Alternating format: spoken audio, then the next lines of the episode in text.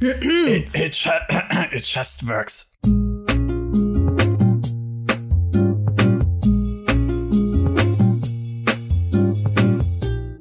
Starfield ist endlich ein Spiel, also eines, von dem wir ansatzweise wissen, wie es sich spielen soll, nachdem Bethesda erstmals 15 Minuten Gameplay gezeigt und noch ein paar andere Infos verraten hat. Und hey, man kann wirklich viel darüber reden, ob uns gefallen hat, was wir da gesehen haben und welche Fallstricke uns in den unendlichen Weiten noch erwarten könnten, wenn Starfield 2023 erscheint. Da bin ich nämlich auch ein bisschen hin und her gerissen zwischen Vorfreude und Skepsis. Und mit niemandem könnte ich besser darüber sprechen als mit meiner Kollegin, die direkt nach der Gameplay-Präsentation nächtens zwischen niedergebrannten Kerzenstummeln, leeren Pizzaschachteln und Strichmännchenzeichnungen von Todd Howard an ihrer großen Starfield-Analyse tippte. She just works. Herzlich willkommen, Geraldine. Hallo. Ähm, genau so ist es passiert. Ja, Ebenfalls mit dabei ist ein Kollege, von dem ich gerne sagen würde, dass ich ihn noch nie so begeistert gesehen habe. Aber das stimmt ja gar nicht. Ich habe ihn überhaupt noch nie begeistert gesehen. Außer jetzt bei Starfield. Hallo Peter. Ja, hallo. Ich bin so froh. Mal so okay, okay. Jetzt, jetzt weiß ich nicht, ob das ernst gemeint ist. Das müssen wir besprechen, da stimmt irgendwas nicht. Äh, bevor wir in die unendlichen Weiten der Starfield-Diskussionen starten, gibt's nun noch ein kurzes Wort vom Partner dieser Folge. Diese Folge wird euch präsentiert von Manscaped, den Experten für männliche Körperpflege und die ist jetzt besonders wichtig, weil der Sommer und damit die Strand- und Schwimmbadzeit wieder näher rückt. Damit ihr euch perfekt darauf vorbereiten könnt, gibt es von Manscaped das Performance Package 4.0. Darin steckt der Lawnmower 4.0. Dieser präzise Hightech-Trimmer mit Keramikklingen verringert dank seiner Skin-Safe-Technologie das Risiko von Schnitten, Verletzungen oder eingewachsenen Haaren. Außerdem hat eine Einschaltsperre für den Urlaubskoffer, ist wasserdicht zum Einsatz in Duschen und Seen und sorgt dank seines LED-Spotlights für maximale Präzision. Außerdem bekommt ihr im Performance Package 4.0 den Weed Wacker, den ebenfalls hautschonenden und wasserdichten Trimmer für Nasen- und Ohrenhaare, den ich sehr begrüße, weil meine Ohren manchmal aussehen, als würden darin kleine Evox leben. Dazu enthält das Performance Package die Crop Preserver Intim Deolution mit kühlender Aloe Vera und das Crop Reviver Intim Toner Spray für die formvollendete Pflege. Obendrauf gibt's noch zwei Geschenke, die Manscaped Boxer Shorts und den The Shed Kulturbeutel. Und wenn eure Pflege auch Hand und Fuß haben soll, dann schaut euch doch zusätzlich das The Shears 2.0 Nagelpflegeset von Manscaped an mit Schere, Pfeile und Knipser aus gehärtetem Edelstahl. Geht jetzt jetzt auf manscaped.com und gebt den Code GameStar ein für 20% Rabatt auf alle Produkte und kostenlosen Versand. Den Link findet ihr wie immer in den Show. Lasst uns über Starfield sprechen, über ein Spiel, auf dem, glaube ich, ein gewisser Druck lastet. Auch Todd Howard, der ja bei Bethesda immer so ein bisschen das Wunderkind war, nach dem Erfolg von Skyrim und von Fallout 4, dessen Image ist nach Fallout 76 möglicherweise auch ein bisschen angekratzt. Umso wichtiger ist es ja, dass äh, Starfield jetzt ein Spiel wird, das Leuten gefällt. Und eine Person, der es bislang gefällt, ist Peter. Was hat dir daran gefallen, was sie da gezeigt haben? Äh, alles, was in Richtung Free Space ging, in Richtung Star Citizen, in Richtung Raumschiffe bauen, rumfliegen, schießen. Äh, selbst ja diese Lande- und Startanimation hat mich sofort wieder an Freelance erinnert, ja. Äh, auf diesem Planeten, wenn du halt wieder dann wegfliegst. Und äh, ich, mein, mein Kopf ging dann in alle Richtungen und dachte mir so, wow, da werde ich bestimmt echt 100 Stunden reinstecken, einfach weil ich weiß, äh, ich bin so einer, der dann wirklich äh, jeden kleinen Piraten noch abschießt, weil es mir so viel Spaß macht, um dann noch das bessere Schiff zu grinden und äh, noch irgendwie die Laser äh, Wumme XYZ äh, zu holen vom Händler. Und selbst wenn ich eigentlich gar keinen Spaß mehr haben dürfte oder so, aber das, das spricht so viele Sachen in mir an. Also es ist leider bei Raumschiffen habe ich irgendwie so ein blindes Auge, habe ich so, ein, so, ein, so eine Schwäche. Ja, das kenne ich, das kenne ich gut, aber dann kann ich ja zusammenfassen, dich begeistert alles an Starfield, was nicht Bethesda ist. ja, aber ist ja auch logisch, ne? Weil wir haben ja alle schon, sagen ja schon seit Jahren, Bethesda soll mal was anders machen, soll nicht immer sich ausruhen auf ihrem alten, auf ihrer alten Engine, auf ihrer alten äh, Formel, ja, einfach jetzt wieder das Gleiche nochmal machen. Ähm, und das ist ja mal echt ein Schritt, der sich mal in eine andere Richtung bewegt. Also ich hätte jetzt tatsächlich, ich war immer der festen Überzeugung, naja, das wird kein Raumschiffkampf haben, die werden da irgendwie da so einen Trick machen mit hier äh, Typ mit Hut, äh, der einen Zug auf dem Kopf hat, ja, wenn man durch die U-Bahn fahren muss und so. Vielleicht ist es diesmal ein, ein Typ mit dem Raumschiff auf dem Kopf, keine Ahnung. Ähm, die Engine ist ja bekannt dafür, für seltsame Workarounds. Ähm, aber das hat mich tatsächlich ein bisschen überrascht, weil ich dann gesehen habe, hey, cool, sie machen es tatsächlich, sie sind echt da dran und sie bieten vieles, ähm, was so ein, was ich mir persönlich zumindest von so einem Squadron 42, von äh, Star Citizen, der Eisspielerkampagne, ein bisschen erwartet habe, dieses, äh, ja, in, es, es sieht auf den ersten Blick sehr danach aus, so einfach cool mit Raumschiffen rumfliegen und so. Und das wünsche ich mir halt schon seit einer langen Zeit wieder. Mhm. Äh, das waren ja auch die zwei Vergleiche, die man am meisten gehört hat nach diesen Gameplay-Szenen. Äh, einerseits No Man's Sky, beziehungsweise No Man's Skyrim, was im Prinzip sofort da war als Meme bei dieser Präsentation durch die äh, Erkundung dieser Planeten und auf der anderen Seite Star Citizen. Aber ich glaube, äh, der Vergleich mit Star Citizen ist doch noch ein bisschen ein anderer, weil das, äh, wir sehen ja, Starfield ist, ist eigentlich keine Weltraumsimulation. Ne? Also all das, was Chris Roberts und äh, die verrückten da reinstecken in Star Citizen an Glaubwürdigkeit und Details und natürlich auch, dass es eher ein MMO sein möchte, das ist Starfield nicht. Aber ja, Gott sei Dank. Ja, deswegen wird's auch fertig. Ja, also ne, muss man auch mal pragmatisch betrachten. Geraldine, wie war es bei dir? Du bist, du kommst wahrscheinlich jetzt hoffe ich, um Kontroverse zu schüren in diesem Podcast, denn wir wissen, Kontroverse funktioniert immer gut. Du kommst hoffentlich aus der genau entgegengesetzten Richtung und findest alles cool, was Bethesda ist an diesem Spiel. Unbedingt. Man könnte es auch so formulieren, dass Peter alles begeistert hat, was ich furchtbar fand. Weil ich habe die ganze Zeit nur gedacht, oh Gott, ich hoffe, ich kann auch einfach ein fertiges Raumschiff fliegen. Ich habe nicht den Nerv, mir das zusammenzubauen. Hm. Und mhm. oh Gott, warum zeigen sie eigentlich nicht mehr von belebten Städten und Charakteren? Und warum zeigen sie eigentlich keine Quests? Und muss ich eigentlich schießen oder gibt's auch Nahkampf? Die Antwort ist Gott sei Dank ja. Und ich hoffe, dass der Nahkampf auch äh, solide wird und eine solide Alternative zu, ähm, zum Shooter-Gameplay bietet. Ja, ja, definitiv. Äh, vor allem, ob sie äh, auch ihr Nahkampfsystem ein bisschen verfeinert haben, sage ich mal, im Vergleich zu Skyrim wo ja Worte wie Trefferfeedback und so relative Fremdworte waren. Wobei, ich muss sagen, es gibt ja immerhin Trefferfeedback, man sieht es in den Schießereien, aber ich habe es hier in meinen Notizen stehen mit dem Wort na ja. Also es, es ist jetzt nicht super ausgeprägt, äh, wie man es aus reinen Shootern kennt, aber es ist ja auch kein Shooter. Es soll ja ein Rollenspiel sein. Mir geht's aber ein bisschen wie dir, also oder beziehungsweise mir geht's wie euch beiden durchsetzt mit Skepsis sozusagen weil ich bin ja ein riesengroßer Weltraum-Fan, äh, wie man vielleicht schon im einen oder anderen Podcast gehört hat. Also Sci-Fi-Settings sind für mich eh schon grundlegend besser als andere Settings. Deswegen äh, da alles richtig gemacht, Bethesda. Und ich mag ja aber auch diese Bethesda-Rollenspiele einfach äh, für ihre nicht mal so sehr für ihre Story, äh, erst recht nicht für ihre Hauptstory, aber vielleicht nicht mal so für ihre Nebengeschichten, sondern einfach, dass sie Welten vor mir öffnen, in denen ich mich frei ausleben kann. Ne? Also freies Charaktersystem, wie beispielsweise in Skyrim, freies Erkunden, gucken, was ist in den Ruinen in Fallout, also einfach mir ein Universum zu geben und zu sagen, geh halt raus und guck, was da ist. Und Starfield scheint genau das zu sein, nur halt in einem Sci-Fi-Setting. Ja, hier ist ein, was haben sie gesagt, über 100 Sonnensysteme mit über 1000 Planeten flieg doch mal los und guck, was du findest. Ja, Todd Howard hat ja so schön gesagt in diesem Trailer, wir sind gespannt, was ihr findet, als wüsste er selber nicht, was sie da reingebaut haben. Obwohl, wer weiß, äh, haben das uns die Entwickler nicht auch mal gesagt von Skyrim, dass sie selber teilweise nicht wussten, was alles drin ist? Ja, ja, Egal. das haben ja. sie uns erzählt. Damals zum, zu dem Jubiläumsinterview haben sie uns erzählt, dass sie selber teilweise zehn Jahre später noch überrascht sind, irgendwas zu finden und niemand weiß, wer es da reingepackt hat. Und dann wird immer rumgefragt im Team, hat, hat das jemand von euch damals da reingepackt? Und da waren so, keine Ahnung.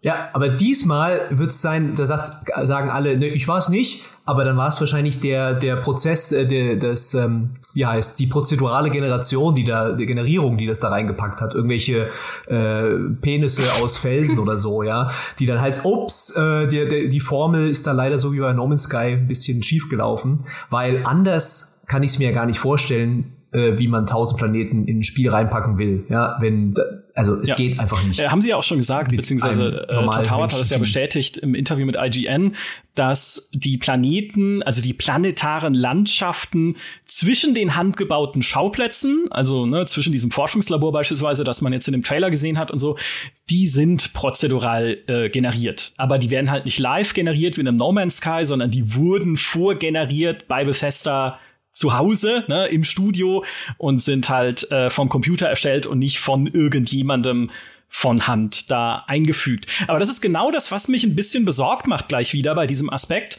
weil hey, ich meine 100 Sonnensysteme über 1000 Planeten, ist da alles geil? Also natürlich ist nicht jeder Hügel geil. Sie sagen ja, man kann überall auf dem Planeten landen und da akzeptiere ich, wenn irgendwie auf einem Mond oder sowas halt auch mal äh, das Meer der Stille halt nicht äh, ein Feuerwerk abbrennt, der der Erkundung und voller toller Sachen ist. Aber schaffen Sie es wirklich, dieses Universum mit genügend tatsächlich handgebauten und interessanten Dingen zu füllen und halt nicht nur mit äh, Ressourcen sammeln. Ne? Also das haben sie ja auch gezeigt, man hat so einen Scanner und kann dann irgendwie Steine abbauen, so wie No Man's Sky halt auch, daher auch dieser Vergleich noch mit.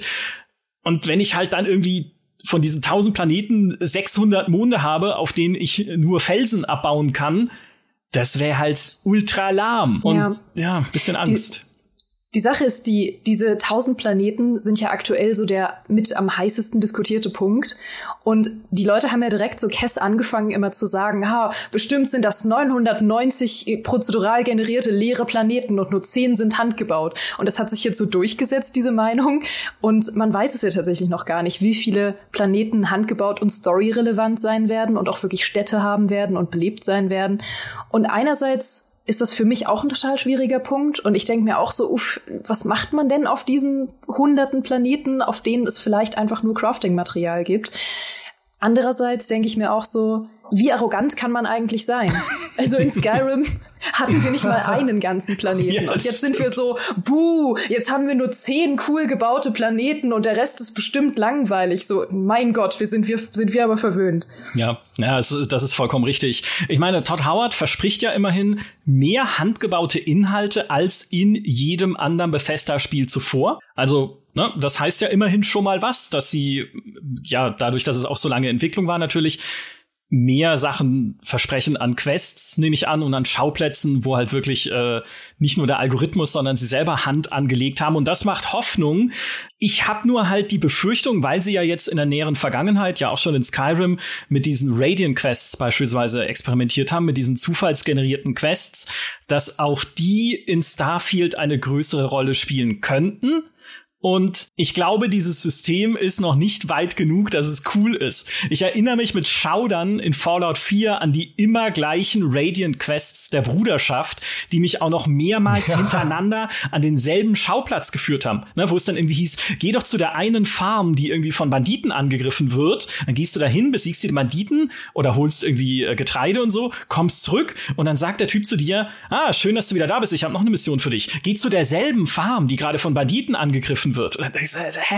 Also ich kann mir gut vorstellen, dass sie sowas da einbauen. Aber wie lange hast du gebraucht, wie lange hast du gebraucht, bis du gemerkt hast, dass das äh, alles Stunden. immer Aber ich habe nämlich bestimmt zehn Quests gemacht davon, bevor ich gemerkt habe, es bringt mir überhaupt nichts. Da gibt's, da kommt nicht noch was, sondern es ist immer der gleiche äh, Quatsch. Aber klar, das wird, also ich gehe ich zu 90 Prozent davon aus, dass äh, diese Radiant Quests dann große Rolle spielen werden, ja, dass irgendwie ähm, Auftraggeber mehr oder weniger durchgemischt werden, was die wollen, welches Item du holen sollst, was für eine irgendwie, ja, da gibt's eine Basis mit Piraten Piraten, die musst du angreifen, kommst du zurück, kriegst du äh, XP und so.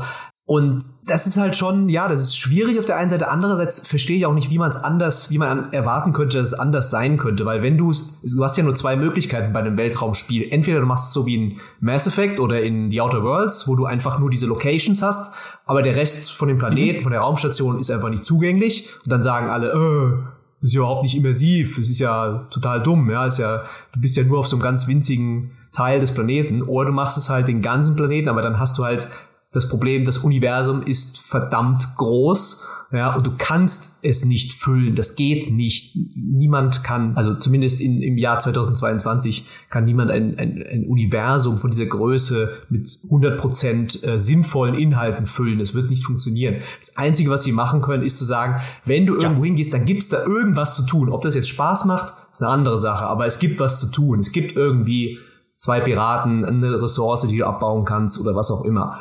Ähm, und ich weiß nicht, ob das schlimm ist, ehrlich gesagt. Ja, also dieses, also es gibt was zu tun. Es muss ja, also müsste ja nicht mal sein, weil äh, es kann ja einfach reichen, dass sie sagen, wo auch immer du hingehst, und das wäre ja meine Erwartung, meine Hoffnung, da findest du wenigstens was. Ne? Es muss ja keine Quest sein, aber wenn ich halt irgendwie mich entscheide, hey, ich flieg mal zum letzten Pusemuckelsystem und da zum äh, letzten Schrottmond, ja, und ich guck mal, was da ist. Und dann reicht es ja schon, wenn so Elex-Style es dort einfach irgendwie ein Häuschen gibt mit einem Skelett auf dem Klo und einer coolen Waffe daneben. Ne? Und ich fühle, also ist vielleicht jetzt etwas simpel, vielleicht wäre doch mehr besser, aber ihr wisst, was ich meine, dass ich mich zumindest ein bisschen belohnt fühle und auch das Gefühl habe, hey, hier war halt jemand von Hand bei der Sache, damit ich selbst an irgendeinem entlegenen Winkel, den ich noch erforsche, so der berühmte, ne, wie, wie in Fantasy-Spielen die Höhle hinterm Wasserfall, ne, irgendwo muss, also es ist verboten, dass es keine Höhle hinterm Wasserfall gibt in einem Fantasy-Spiel.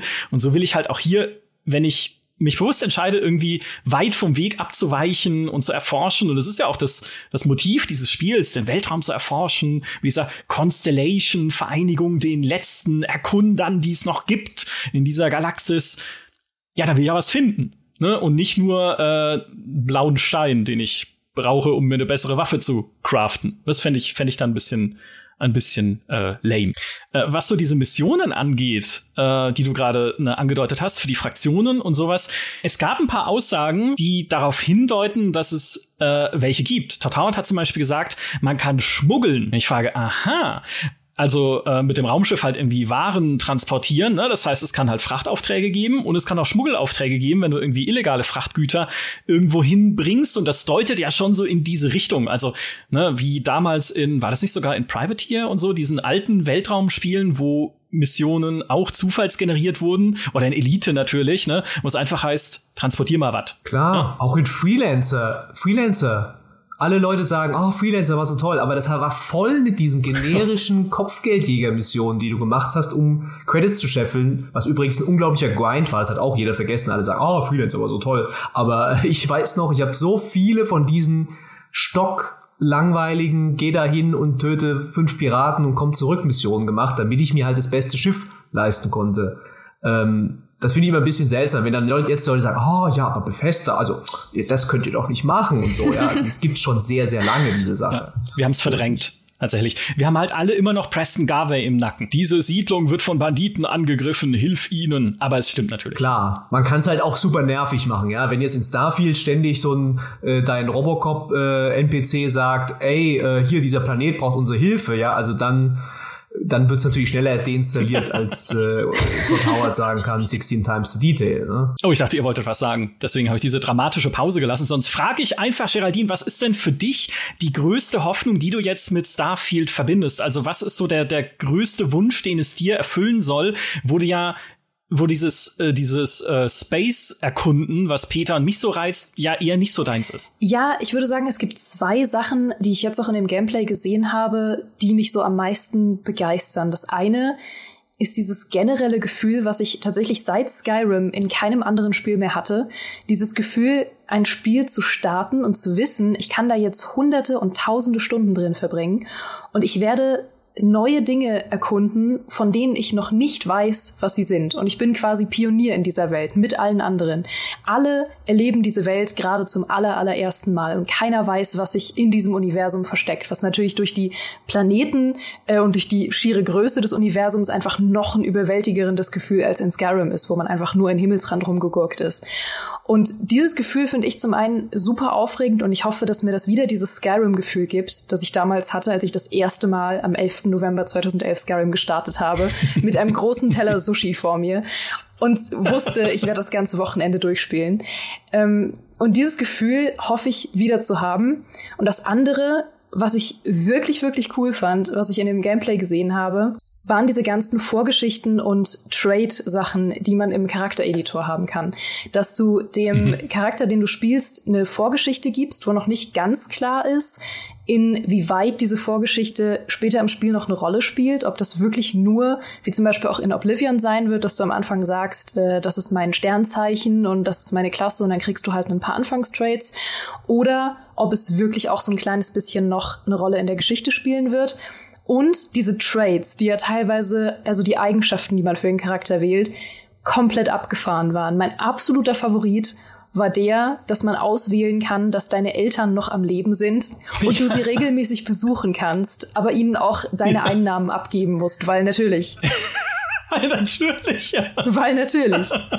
diese geldgierigen Eltern, das fand ich fantastisch auch. Wir haben diese Präsentation ja gemeinsam verfolgt bei uns im Teamchat. Das war auch, ich habe sofort dann gepostet und gesagt, wie geil ist das denn? Ähm, Eltern besuchen. Ich finde es witzig, dass der Text ja lautet, uh, visit your parents in their home, was mhm. entweder ihr Zuhause sein kann oder ihr Heim. Ne, ist man so herzlos und hat die Eltern ins Heim gesteckt, während man, während man zu den Sternen fliegt und sie erkundet. Aber das finde ich ein sehr, sehr spannende äh, eigentlich eine Kleinigkeit, ne? Aber eine sehr spannende Kleinigkeit, weil da so viele Fragen gleich wieder sich rauswurschteln, wie mhm. wenn ich Eltern habe im Spiel, sehen die dann aus wie ich, ne? Oder beziehungsweise erzeugt das Spiel aus dem Charakter, den ich mir ja frei erstellt habe, auch vom Aussehen her, erzeugt es daraus Elternteile oder oder wie kann ich mir dann diesen Wahnsinn vorstellen? Aber ich habe sofort Bock, das zu erleben. Ja. Na, vor allem, weil es das System ja im Groben in, in, Fallout 4 auch schon gab. Also man kann sich durchaus vorstellen, dass da quasi Eltern generiert werden, die dann äh, einem irgendwie ähnlich sehen. Oder vielleicht ist auch die Story, dass man adoptiert wurde und dann machen sie so ein bisschen den Cop-out, dass sie nicht aussehen müssen wie man selbst, aber das bezweifle ich fast. Mhm. Und ich weiß jetzt schon, dass ich diesen Trade auf jeden Fall wählen werde, obwohl er keinen sichtbaren spielerischen Vorteil bietet. Es kann natürlich sein, dass es einen gibt, aber im Menü, es war ja wirklich auch nur für einen Frame zu sehen, dass es, dass es diesen Trade überhaupt gibt. Und im Menü stand ja da kein sichtbarer Vorteil. Normalerweise scheinen die Trades ja so zu funktionieren, dass sie einen Vorteil und einen Nachteil haben. Aber da stand einfach nur, du kannst deine Eltern besuchen, aber du musst ihnen regelmäßig Geld zahlen. Und ich dachte mir so, well, das mache ich. Keine Ahnung, ob das irgendwas bringt, aber das möchte ich auf jeden Fall machen, weil es so kurios ist und weil ich ja einfach dieses Roleplay und dieses ähm, wirklich in der Welt leben von Bethesda-Rollenspielen einfach so liebe. Ja. Und das hoffe ich halt in Starfield auch wieder haben zu können mit so kuriosen Sachen. Und ich werde darauf äh, dafür dann auch auf einen total starken Trade verzichten, der mir irgendwie geile Nahkampffähigkeiten gibt oder so, weil ich will halt meine Eltern besuchen. Ja, und dann auch gucken, ob sie irgendwie drauf reagieren, wenn du im Wohnzimmer die Rüstung, äh, den, deinen Raumanzug ausziehst, ob es da irgendeine Dialogzeile dann für gibt oder sowas. Kind, ja. was machst du schon wieder? oder so. Ähm, ich fand die, äh, diese, bei diesen Traits, ne, bei diesen Eigenschaften waren noch ein paar andere coole dabei, äh, wie dieses, äh, das Starter Home. Ich fand das Starter Home so nett.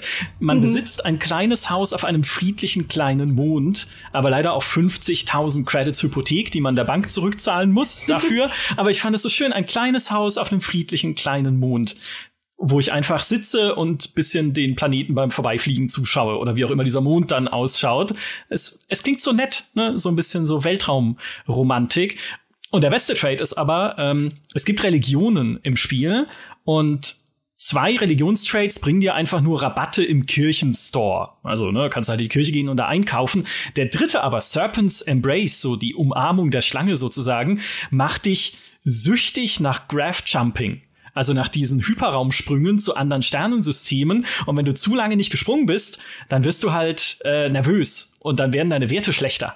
Und das ist jetzt natürlich auch eher ein sehr großer Nachteil. Ich frage mich, was daran der Vorteil sein soll. Aber wie der cool Vorteil ist es war, einfach, das zu spielen? Der, der Vorteil war da auch kurz zu sehen. Der Vorteil ist, dass man dann äh, Boni auf, ich glaube, Gesundheit kriegt, während man diese Sprünge macht. Also das heißt, du hast wirklich so ein bisschen diesen Suchtfaktor, dass es dir ähm, besser geht als normal, wenn du die Sprünge machst, aber auch schlechter als normal, wenn du sie nicht machst. Okay. Ja, ja, das, äh, das leuchtet ein. Ja, stimmt. Was mich äh, noch so äh, oder eine Frage, die mich noch umtreibt bei diesem ganzen bei diesem ganzen Starfield Ding ist äh, die Frage nach Begleitern. Mhm. Weil wir wissen ja, Begleiter ist immer ein, ein bisschen ein schwieriges Thema bei den Bethesda Spielen, weil sie denken sich halt oft ganz coole Charaktere aus aber du musst auch bei jedem Charakter immer wieder sagen, Obsidian hat's halt besser gemacht in all ihren Spielen, also sei es halt auch in Fallout New Vegas, waren einfach bessere Charaktere drin, als die Bethesda oft selber ähm, schreiben kann. Und man hat ja bisher aber nur diesen Vasco gesehen, ne? diesen äh, bisschen angeranzten Roboter, den man da mit dabei hat und der halt so der, der Standardbegleiter ist, der einen äh, auf seinem Raumschiff oder auf deinem Raumschiff auch begleitet. Aber es soll ja noch mehr geben.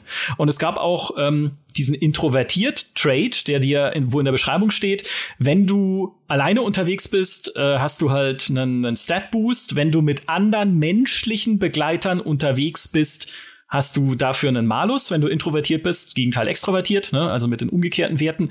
Also es heißt, es gibt menschliche Begleiter und Sie haben ja schon mal in einem Death Diary gesagt, es gibt Romanzen. Kann Bethesda Romanzen? Die Antwort ist nein, Micha. Sehr gut. Ich mit denke Robotern. zurück, ja, mit Robotern. Ich denke zurück an Lydia, die ich irgendwann aus ähm, reiner Verlegenheit geheiratet habe, weil sie halt immer da war in Skyrim. Und äh, das Einzige, was ich davon hatte, war, dass sie immer noch immer da war und ich theoretisch einen ähm, bisschen anzüglichen Schlafbonus gekriegt hätte, wenn ich mit ihr in einem Bett geschlafen hätte. Den habe ich aber nicht mal gekriegt, weil ich Werwolf war. Und wenn man Werwolf ist, kriegt man keine Schlafboni. Äh, das heißt, ich hatte nichts davon. Es war verdammt enttäuschend. Ja, in Fallout 4 fand ich es ja eigentlich ganz nett, mit Nick Valentine so eine Romanze anzufangen. Äh, aber dann merkst du halt, sobald, ist aber eigentlich bei allen Spielen so, sobald halt äh, Sex ist halt das ultimative Ziel und danach ist das Spiel nicht mehr interessiert an dieser Beziehung. Das ist immer so ein bisschen schade. Das war bei Fallout 4 genauso. Äh, Nick Valentine ist für mich tatsächlich einer der besten Charaktere im Spiel, aber auch diese, ähm, wie hieß denn diese, diese Reporterin, diese leicht nervige, Piper hieß sie, glaube ich. Ähm, ja, Piper. Das war Stimmt, schon ja. hm. für Bethesda-Verhältnisse gar nicht so schlecht und ich denke, wenn sie da noch ein bisschen weitergehen, dann könnte das schon ganz nett werden. Im Trailer, denke ich, hat man ja auch gesehen schon die, die Begleiter, zumindest einige davon, wenn der dann, wo sie dann sagen, okay, du bist jetzt in diesem, was weiß ich, Bibliothek oder was und ey, ihr seid hierher gekommen, weil ihr ein großes Geheimnis der äh, des Universums lüften sollt und diese Alien-Artefakten hat man ja schon mehrere Charaktere gesehen. Ich denke, davon sind bestimmt drei, zwei, drei äh, deine Begleiter, die dich dann die da mitkommen können. Äh, aber das wird, ich erwarte da nichts von. Ja. Also es wird genauso werden wie in den vorherigen auch. Ja, mit, du kannst denen auch keine Waffen geben. Oder konntest du ihnen Waffen geben? Ja, doch, Waffen, Waffen konntest du ihnen geben, kannst du ihnen keine Rüstung geben. So war es, glaube ich. Ähm, und äh, da, die machen schon so viel andere Sachen jetzt neu. Ich bin ja schon begeistert, dass sie jetzt das Bauinterface geändert haben und so. Äh, da muss man dann bei anderen Sachen gehen sie vielleicht eher wieder kleinere Schritte. Ja, aber äh, but look, ne? Ähm, sie haben ja sowohl bei den Außenposten, die man auf Planeten bauen kann, also ne, du baust ja da dann deine Raumbasen, mehrere geht. Also es gibt die Möglichkeit halt auf mehreren Planeten so ein Ding zu bauen, um da Ressourcen anzubauen, zu craften, aber du kannst ihnen auch quote unquote Charaktere zuweisen. Und auch bei deinem Raumschiff kannst du ja eine Crew dir zusammenstellen, die mit dir zusammen auf diesem Raumschiff durchs Weltall reist. Und jeder Mensch, der zumindest letzteres hört, denkt doch sofort an Mass Effect oder Knights of the Old Republic. Ne, wo dann auch diese Charaktere mit auf deinem Raumschiff sind, wo du dort mit ihnen reden kannst. Man hat ja schon gesehen in Starfield, man kann in den Raumschiffen rumlaufen, ne? also theoretisch wäre es halt möglich, da dann auch mit Leuten zu reden und dass diese Charaktere, die man da zuweisen kann und die Crew, die man da zuweisen kann, halt nicht irgendwelche hirnlosen Drohnen sind, die diese Außenposten und das Schiff halt nur äh, äh, Zieren durch ihr Hin- und Herlaufen und an Computern sitzen und sinnlos drauf rumtippen, sondern dass es tatsächlich Charaktere sind, die du im Laufe deines Abenteuers kennenlernst und dann auch ja weiter kennenlernen kannst im weiteren Verlauf des Spiels und dann halt auch Quests von ihnen kriegst und sowas.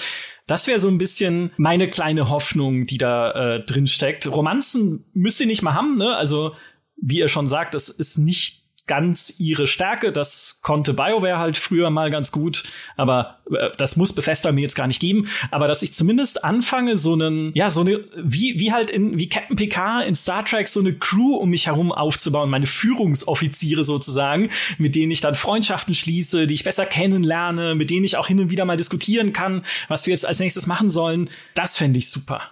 Ich denke mal, dass die Wahrheit irgendwo zwischen Mass Effect und Skyrim liegen wird. Also ich denke, es wird nicht so krass wie in Mass Effect sein, dass man da tatsächlich Stories erlebt und die Charaktere untereinander noch eine Beziehung haben und man eine Beziehung zu den Charakteren hat und äh, spannende Quests und äh, Gott bewahre Zwischensequenzen hätte. So das wird es natürlich nicht sein. Ich hoffe aber auch, dass es wesentlich besser sein wird als die Häuser, die man in Skyrim hatte, in denen einfach nur so ungenutzte Huskarls und ihr Partner verstaubt sind. Ähm, und irgendwann kam man wieder zurück und dachte, Moment mal, stimmt, ich habe ja ein Haus hier in der Stadt. Und dann kam man da rein nach so drei Jahren und deine Ehefrau und dein Huskerl haben immer noch brav auf dich gewartet. ähm, ich denke, dass, ich denke, es wird besser als das sein. Ich denke, es wird irgendwo dazwischen liegen. Ja. Und man hat Kinder adoptiert, um die Häuser füllen zu können. Ja. Man gesagt hat, ne? Also irgendwas muss man doch mit diesen Kindern anfangen können. Ach so, adoptiere ich sie und schicke sie halt in so ein komisches Haus. Okay. Was mich noch sehr reizt äh, an der ganzen äh, Geschichte, aber da bin ich halt auch einfach echt leider anfällig für, muss ich gestehen, ist das, was sie bisher angedeutet haben von der Story. Weil sie ja dieses Alien, also äh, vermutlich, äh, oder was soll es sonst sein, ne? dieses alte Artefakt zeigen, dieses außerirdische Ding, von dem sie ja auch sagen, dass es etwas baut, ne? dass diese Artefakte etwas bauen, wie in The Expanse, wer das schon gesehen hat, dass sie Halluzinationen auslösen, auch ein bisschen wie in The Expanse, und dass man ja auch sieht, wie so ein Alien-Portal sich öffnet. Und Todd Howard hat gesagt, dass äh, Starfield mit einem klassischen Step-Out-Moment beginnt, wie alle Bethesda-Spiele. Also endlich seid ihr erwacht, Gefangener oder sowas am Anfang. Damit können wir schon rechnen, ne? Und dann baut's dir halt irgendwie so ein, oder wie wenn man in Fallout 3 aus dem Bunker kommt, das baut dir dann halt irgendwie ein Panorama auf, dass du halt möglichst cool in diese Welt reinkommst. Aber er hat auch gesagt, es gibt noch einen zweiten solchen Step-Out-Moment im Spiel. Und ich hoffe, dass es dass das bedeutet, dass man durch, dass man dieses Alien-Portal oder was auch immer es ist, wohin es führt und was es macht, ne, irgendwie durchquert und nochmal was völlig anderes vielleicht erleben kann auf der anderen Seite. Denn das ist für mich auch eine klassische Bethesda-Stärke so ein bisschen, ne? so wie sie es damals gemacht haben mit der Schwarzweite in Skyrim, dass sie dir einfach noch mal ein Gebiet geben, was völlig anders aussieht als alles, was du bisher erlebt hast in Himmelsrand oder wie sie es in Fallout 4 nicht ganz so gut gemacht haben mit der äh, mit dieser Gedankenwelt, in der du dich bewegen kannst, um Erinnerungen nachzuerleben, oder halt in Fallout 3 mit der Virtual Reality Mission, wo man dann äh, in diesem äh, gegen irgendwie die Invasion der Kommunisten kämpft in dieser VR-Umgebung. Ne, das ist halt beim Durchqueren dieses Portals man dieses, dieses Spiel sich nochmal auf links dreht. So ein bisschen. Vielleicht nur ein Schauplatz lang, aber es wäre sehr cool. Das finde ich total spannend. Vielleicht ist das ja sogar so eine, so eine Oblivion-Sache. Hm? Also hoffentlich besser als in Oblivion, auch wenn ich Oblivion liebe, aber die Oblivion-Tore waren ja irgendwann doch immer dieselben. Aber vielleicht gibt es ja tatsächlich eine komplett andere Dimension, in die man halt immer wieder abtauchen kann. Könnte ich mir schon vorstellen. Ja, es ist, ich habe schon den Witz gemacht, es ist ein Tor nach Tamriel einfach in die Elder Scrolls Welt. Und dann stellt man fest, all diese Universen sind verbunden. Stell dir mal vor, das halten sie geheim wirklich bis zum Release. Das wäre so krass.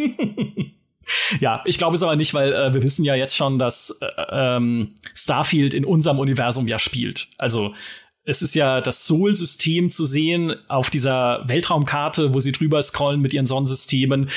Man sieht einen sandigen Planeten, auf dem ein Rover herumsteht, der verdächtig ausschaut wie der Mars Rover der NASA. Und es gibt ein Museum im Trailer zu sehen, ein Museum der Raumfahrt, auch mit NASA-Bannern. Also das heißt, ne, es ist ja unser Universum und das dann mit Elder Scrolls zu verknüpfen, das wäre ich sag mal, ganz schön gewagt, aber gut, wer weiß, ja.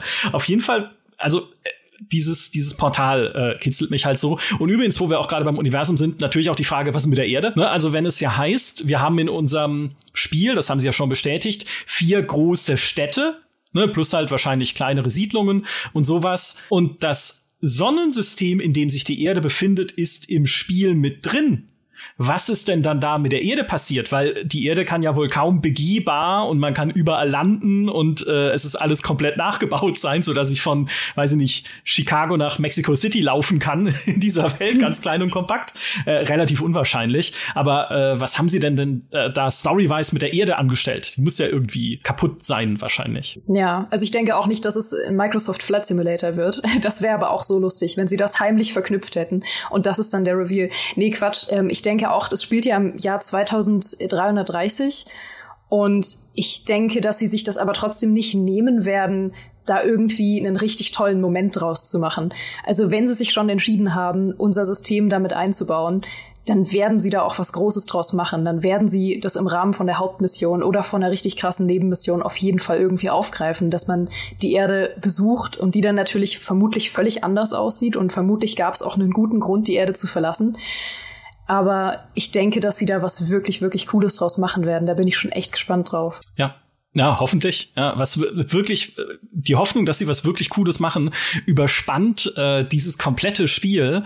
Auch beim Thema Fraktionen. Ne? Sie sagen ja, es gibt äh, im Prinzip gibt's vier Fraktionen. Diese Constellation, diese Weltraumforschergemeinschaft ist wahrscheinlich die Fraktion, der man beitreten muss. Der gehört ja auch der Roboter, der dich begleitet. Den würden sie dir ja nicht geben, wenn du ihnen nicht beigetreten wärst. Also für die arbeitest du der Story wegen. Aber dann gibt's ja noch mal drei, nämlich diese die Crimson Fleet, diese Piraten, die United Colonies, die halt so die größte Fraktion sind und die mächtigste, das mächtigste Militär haben, so das Imperium sozusagen. Und dieses Freestar Collective, was ich total gut finde, weil die so Wildwest-Vibes haben. Ne? Die sagen, also da der, schon allein der Charakter, den man da sieht im, im Trailer, sieht aus wie so ein Sheriff, so ein Südstaaten-Sheriff. Und ich glaube, er redet auch ein bisschen so, dass man sofort diese Firefly-Vibes hat, weil das sind so Unabhängigkeitskämpfer, die auch gegen die United Colonies schon gekämpft haben, um da halt äh, sich von ihnen lösen zu können. Und da habe ich schon Bock drauf, mit denen zusammenzuarbeiten. Aber da ist halt auch wieder die Frage, sind diese Fraktionsgeschichten irgendwie interessant? Ne? Ist es so wie in Gothic, dass man sich nur einer dieser Fraktionen anschließen kann oder auch in einem Fallout 4 natürlich und sich dann entsprechend auch das Ende vielleicht je nachdem, was du da machst und für wen du arbeitest, ändern kann. Gibt's vielleicht auch einen fraktionslosen Pfad, ne, für Leute, die halt sagen, alle drei finde ich dumm, ich will lieber hier mein eigenes Ding machen, wie in Fallout New Vegas ja beispielsweise, wo du am Ende sagen kannst, ich pfeife euch, äh, auf euch alle, es gehört einfach alles mir jetzt am Ende. Also da würde ich mir echt so ganz viele noch halt Entscheidungen wünschen, mit denen ich das beeinflussen kann, so mein, meine Beziehungen mit diesen ich Fraktionen. Ich hoffe einfach, dass es nicht so wird wie in Fallout 4, wo du ja am Ende unbedingt die, die Fraktion quasi eine oder zwei auslöschen musstest, was ja der größte Mist war aller Zeiten, ja. Also das hat mich so genervt, dass es da keine Option gab, äh, diplomatisch zu sein oder so. Selbst wenn du die Guten spielst, musst du andere Leute umbringen. Ähm, da hoffe ich, sind sie inzwischen einfach smarter geworden und haben gemerkt, ey, es gibt doch noch Leute, die eure Spiele auch die Story durchspielen, nicht nur spielen, um Kohlenfarmer zu werden äh, in Skyrim, sondern die auch gerne mal äh, ein befriedigendes Ende haben wollen, weil das hat mich so rausgerissen. Also das, das ist mein größter Wunsch, dass sie da einfach ein bisschen, bisschen schlauer agieren. Was ich mich auch frage, ist, ob die so das Gegenstück zu den Gilden aus Elder Scrolls darstellen sollen. Also ob es mehr ist, wie tatsächlich die Fraktionen aus Skyrim, wo es um diesen Bürgerkrieg ging, oder ob es mehr in Richtung der Gilden geht, weil die Gilden waren in jedem Elder Scrolls Teil mit mein liebster Teil der Story jedes Mal, weil die halt wirklich, wirklich gute Geschichten geschrieben haben. Ähm, und es gibt ja auch noch so Unterfraktionen der United Colonies. Also gut möglich, dass es da so ein bisschen so ein Mix aus dieser Fraktionsgeschichte von Fallout und den Gilden aus Elder Scrolls werden könnte? Ja, vielleicht. Also mein, mein Tipp wäre, die Gilden sind diese Unterfraktionen, ja. weil sie sprechen ja auch teilweise in, in Beschreibungstexten von Megakonzernen. Mhm die es in dieser Welt gibt. Man sieht ja auch eine Aufnahme von so einer Cyberpunk-ähnlichen mhm. Stadt. Ne? Und wenn es eine Cyberpunk-ähnliche Stadt gibt, dann gibt es auch äh, mächtige Mega-Corporations. Und ich würde tippen, dass man für die halt auch irgendwie arbeiten kann, ne? dass sie dir halt auch irgendwo Aufträge geben. Und das gleiche, wahrscheinlich, auch meine Vermutung, Verbrechersyndikate. Weil eines, einer dieser Trades, den man sieht, ist ja die Neon Street Rat, also dass du sozusagen auf den Straßen von Neon aufgewachsen bist, was entweder eine Stadt ist oder ein Planet, und man dafür spezielle Dialogoptionen und bessere Belohnungen bekommt, wenn man auf diesen äh, auf diesem Planeten oder halt in Neon Missionen erfüllt. Und ne, dieses Street Rat erinnert jetzt auch ein bisschen an Cyberpunk 2077 natürlich. Das klingt schon so ein bisschen nach Gangsterleben, Gangstermissionen, da äh, auf den Straßen sich durchzuschlagen und besser durchschlagen zu können, weil man die entsprechende Erfahrung hat. Also vielleicht geht es so in die Richtung. Megakonzerne auf der einen, Gangster-Syndikate auf der anderen Seite und dann halt irgendwie noch ein Org mit einem Sprachfehler oder so, wenn sie da mal wieder, um mal wieder die, äh, die alten Sachen rauszuholen aus Oblivion.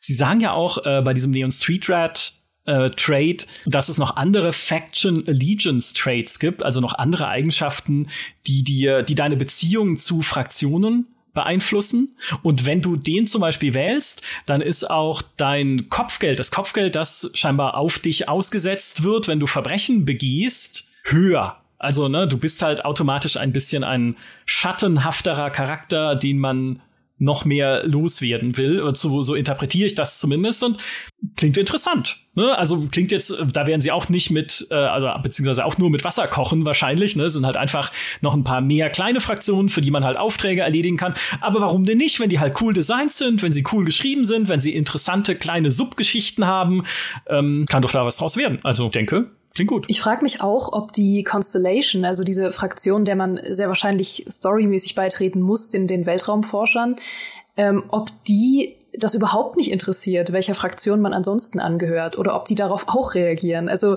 ich stelle mir dann vor, dass man irgendwie den Crimson Fleet, diesen Piraten angehört, diesen rechtslosen Verbrechern und die Constellation ist so, ey, da halten wir uns raus. Hauptsache, du findest die Artefakte für uns, alles cool. Oder ob die da irgendwas zu, zu sagen haben. Ja.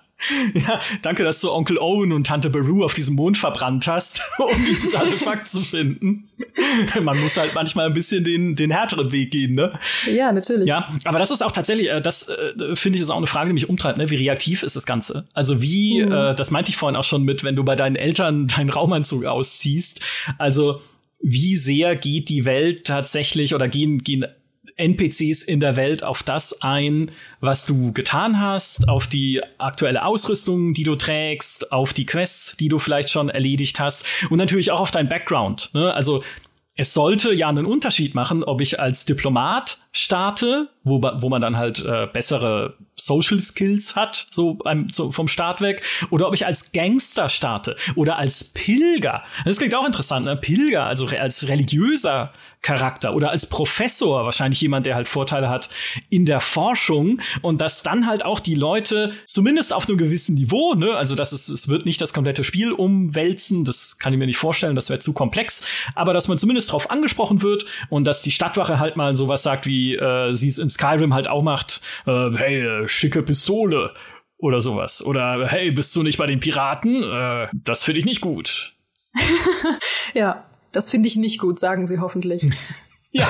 Das ist halt das Problem, dass sich solche Sachen dann wahrscheinlich, wenn du es halt wirklich ein Spiel 100 Stunden spielst, werden sich so oft wiederholen, dass du irgendwann nur denkst, so, ey, ich wünsche mir meinen Preston zurück, ja, weil wenn jeder, der die dauernd sagt, oh, was für eine, eine Laserwaffe, die sieht man selten, dann, dann bringst du dich doch irgendwann um, vor, weil wenn du immer diese Quatsch hörst. Aber ich verstehe, was du meinst, natürlich. Ähm, das wäre natürlich schon nett, wenn äh, die Welt nicht so statisch ist, ne, und das müssen wir mal schauen. Also was sie halt, da bin ich immer so ein bisschen skeptisch, weil das können sie teilweise, aber sie können halt mehr so Landschaften designen, ist halt cool, ne? Und Sachen zum, alles was ohne Menschen ist, funktioniert wunderbar bei Bethesda-Spielen. Alles mit, ja, wo Menschen involviert sind, wird's schon kritisch teilweise. Auch, das ist ja noch ein, noch ein großes Feld, das ich ja unbedingt noch anschneiden wollte, auch bei den, bei den Kämpfen äh, was wir jetzt da in dem, in dem Gameplay gesehen haben. Er hat ja schon kurz über dieses, Feed, über dieses Trefferfeedback und so gesprochen, aber was mich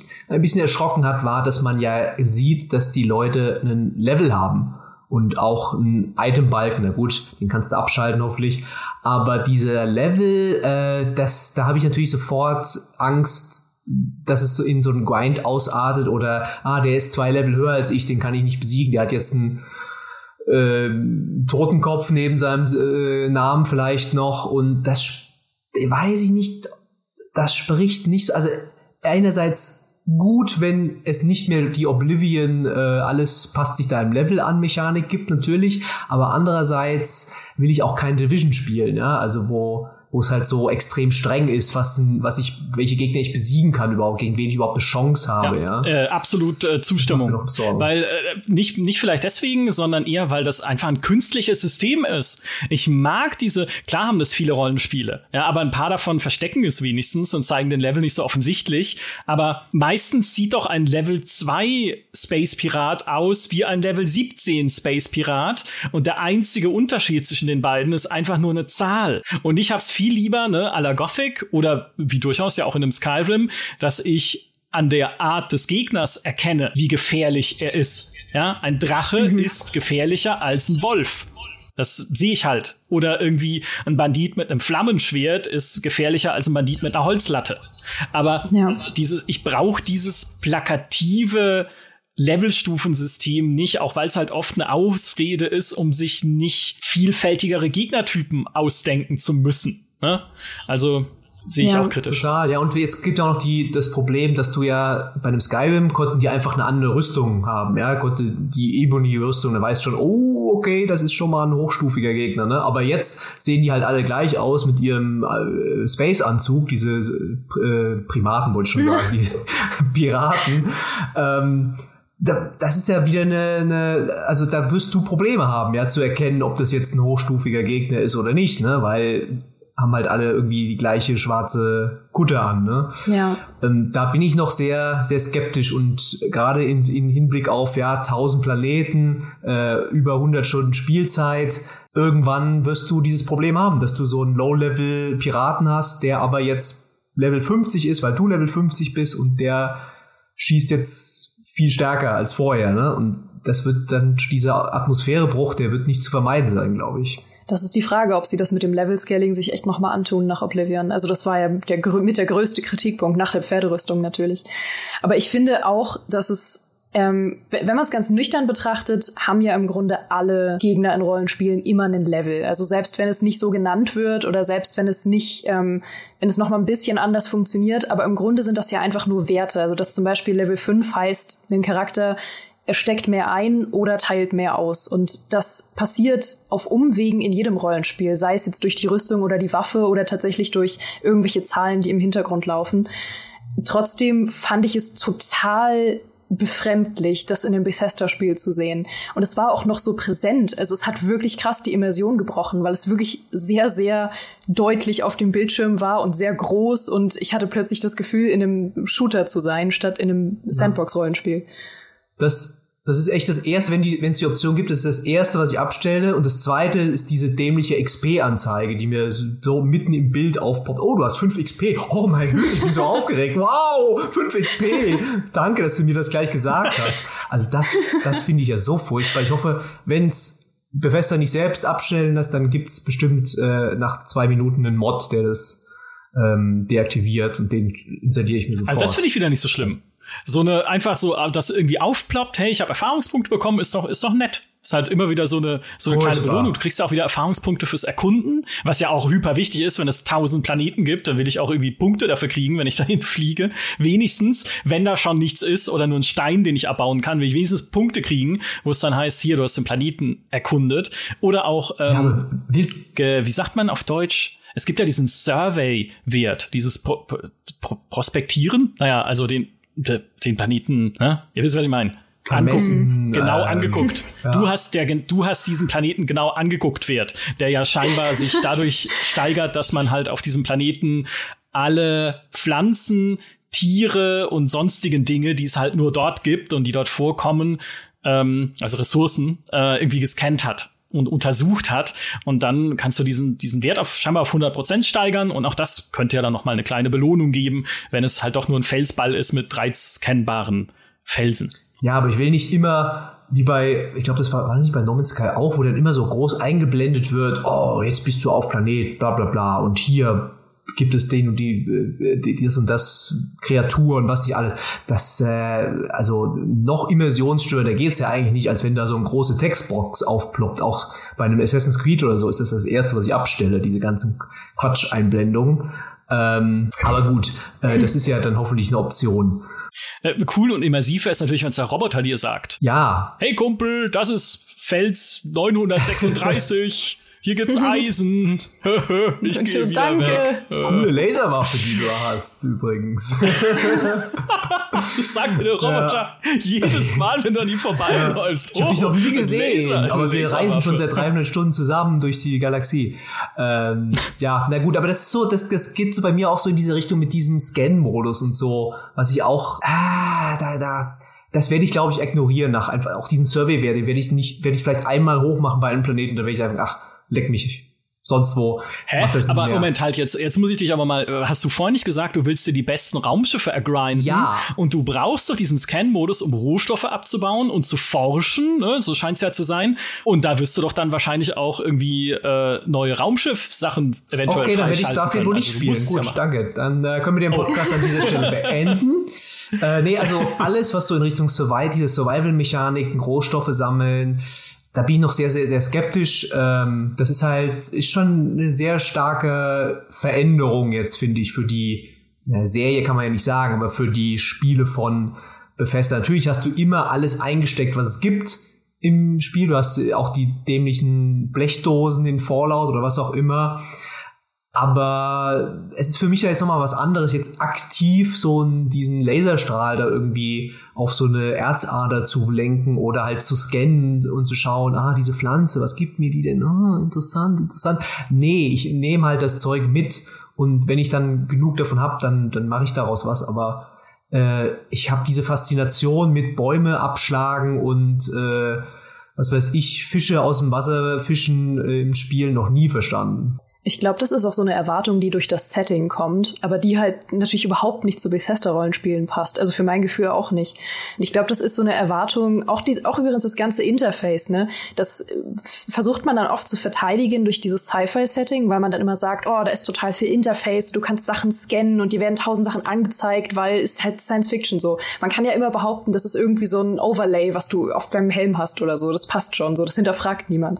Aber eigentlich gibt's halt auch Spiele, die das viel, viel besser machen. Dead Space zum Beispiel, die ja komplett versucht haben, auf so immersionsbrechendes Interface zu verzichten und zum Beispiel diese mhm. Anzeige mhm. auf dem Rücken hatten, die dir halt, die in der Story Sinn ergeben hat, dass du die auf dem Rücken hast, damit dein Hintermann sehen kann, ob du medizinische Hilfe brauchst. Und du als Spieler hast es dann eben auch gesehen.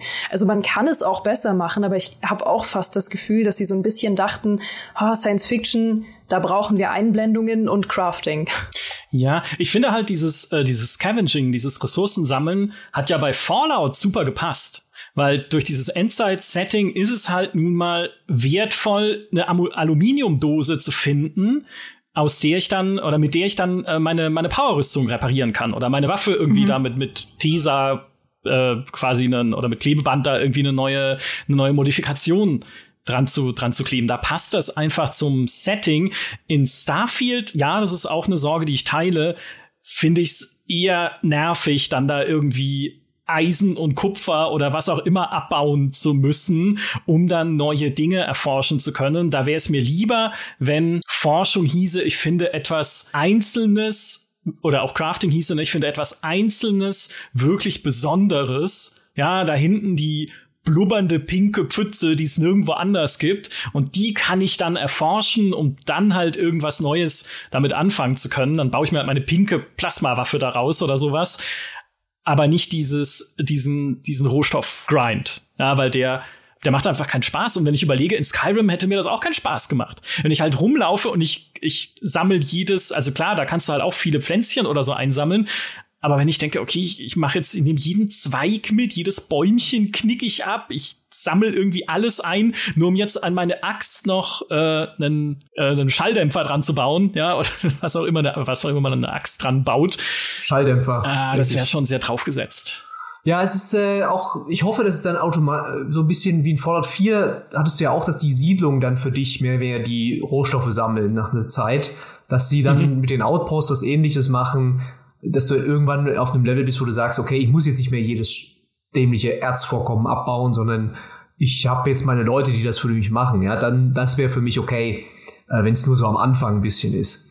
Aber ähm, das, da hoffe ich halt, das ist halt noch eine große Frage, wie diese ganze Outpost-Mechanik funktioniert, was sie das wirklich bringt, äh, wie das auch ist, wenn du mehr hast. Also wie gesagt, ich finde ja echt super einfach jetzt, dass sie ein Aufbauspiel draus gemacht haben, dass du einfach von oben drauf guckst. Das ist der, der best, die beste Entscheidung von Todd Howard seit, äh, weiß nicht, er seine Frisur geändert hat, keine Ahnung. Ähm, einfach dieses in Fallout 4 aus der Ego-Sicht bauen, das war der größte Schrott, also, Entschuldigung, also es war so richtig, richtig schlecht. Äh, für mich zumindestens. Und äh, jetzt finde ich, das sieht das gar nicht so dumm aus. Ja, das stimmt. Das sieht, das sieht deutlich angenehmer aus. Es hat ja auch diese, scheinbar diese Snap-Funktion, dass äh, Sachen automatisch an Ort und Stelle so ein bisschen gezogen werden, magnetisch, wenn man sie an eine sinnvolle Stelle packt, so dass man nicht irgendwelche völlig kuriosen ähm, Gebilde dann hat, die auch nicht funktionieren und komplett verbuggt sind. Also das sah schon angenehmer aus. Ich hatte ein bisschen mehr Lust, mir was zu bauen, als ich normalerweise gehabt hätte, weil ich Aufbauspielfan bin. Da hast du mich, Peter. Ja.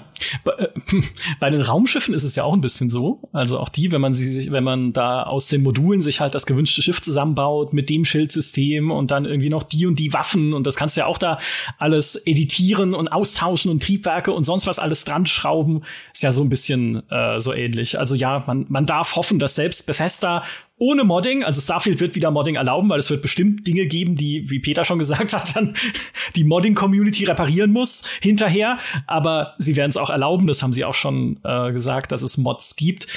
Eine Sache, die ich mir wünschen würde noch beim Crafting, und da sind wir auch ein bisschen wieder beim Teile snappen automatisch zusammen, ist, Achtung, Roboterbegleiter bauen weil Todd Howard gefragt wurde, ob man Roboterbegleiter anheuern kann, also über den bekannten Vasco hinweg, ne, äh, oder hinaus, den man ja aus den Trailern schon kennt.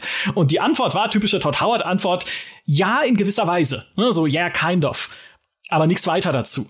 Meine Hoffnung wäre natürlich, dass ich Roboter bauen und modifizieren kann, so wie es ja schon möglich war in Fallout 4 Automatron oder wie auch immer man diesen DLC ausspricht, indem man sich einen eigenen Roboter zusammensetzen konnte und woran es mich auch erinnert, sind die Robo-Brain Quests oder die eine Robo-Brain Quest in Fallout 76, wo ich unterschiedliche Persönlichkeiten in so einen Gehirnroboter einsetzen konnte und je nachdem hat er sich halt auch anders verhalten und anders mit mir gesprochen und das würde ich mir für Starfield wünschen. Ne, so ein so ein Eigenbau-Androiden, den ich dann halt äh, mit Waffen vielleicht noch ausrüsten kann oder zumindest mit unterschiedlichen Körperteilen, die ich dann da irgendwie dran flansche, wie es halt in dem Fallout 4 DLC auch ging und dem ich vielleicht dann sogar noch eine eigene Persönlichkeit irgendwie aufspielen kann. Dann ist er halt irgendwie entweder super nervig oder ein bisschen weniger nervig, je nachdem, was ich mich halt entscheide, da einzubauen. Das hätte ich gern. Meinen eigenen Roboter. Ja, das wäre schon. Doch, du hörst die Begeisterung in unserer Stimme. Ich finde das gut. Diese Idee ist nicht schlecht. Aber ähm, was äh, du hast schon angesprochen, die, den Mod-Support und so weiter. Ich fand das ganz spannend, ähm, weil da hängt ja auch, da kommen ja auch große Neuerungen auf die Leute zu. Und ich habe heute lustigerweise mit mehreren Moddern gesprochen über Starfield. Äh, und die sagen, also da gibt es unterschiedliche Meinungen, ne, was jetzt das bringt, dass sie ja jetzt keine eine zusammenhängende Oberwelt mehr haben, ne? Sondern es gibt ja jetzt, das war ja immer die große Sache bei Fallout, bei Skyrim, dieser, es war ein Level alles, ne? Ähm, und nur die, mhm. die, diese Übergänge dann halt in die ähm, Innenräume mit diesen in, äh, famosen Ladezeiten, die ich so sehr liebe, äh, das war ja dann wieder eine andere, eine andere Instanz. Und da, dadurch hat man halt auch diese Sache, dass du alles irgendwo hinlegen kannst, kannst wieder aufnehmen, weil alles der gleiche Level ist. Aber es hat halt auch Probleme gemacht, wenn du mehrere Mods gleichzeitig installieren wolltest, weil die alle auf dieselbe ja, Instanz zugreifen und dann kamen dann irgendwelche Konflikte. Und jetzt sagen die Mutter, hey, das ist viel, viel besser, wenn jetzt jeder Planet ein einzelner abgeschlossener Bereich ist, äh, dann kann sich jeder mehr oder weniger so sein eigenes, äh, ja, sein eigenes, äh, seinen eigenen Winkel in der Galaxie suchen und mit diesen tausend Planeten entstehen so viele Möglichkeiten, so viele freies Land, sage ich mal, wo jeder äh, sagen kann, ach hier baue ich mal eine Quest ein oder hier kommt jetzt eine Stadt von mir, die vorher nicht da war. Also da kommen sehr viele spannende Sachen möglicherweise auf uns zu. Hängt natürlich sehr stark davon ab, ob sie endlich mal die Tools richtig gut machen, weil ich glaube, mit jedem Modder, egal Skyrim, Fallout, mit dem ich jetzt bisher geredet habe, ich habe jetzt schon mit einigen geredet, die sagen immer, es ist so ein Hessel, mit diesem Creation Kit zu arbeiten, weil du kannst nur so und so viele Sachen machen, den Rest musst du dir irgendwie selbst dazu skripten ähm, und es ist unglaublich umständlich, es könnte viel, viel besser sein ja, da müssen wir halt mal schauen, weil dann wäre ja, wäre das, die, die Möglichkeit das bleibt so unendlich.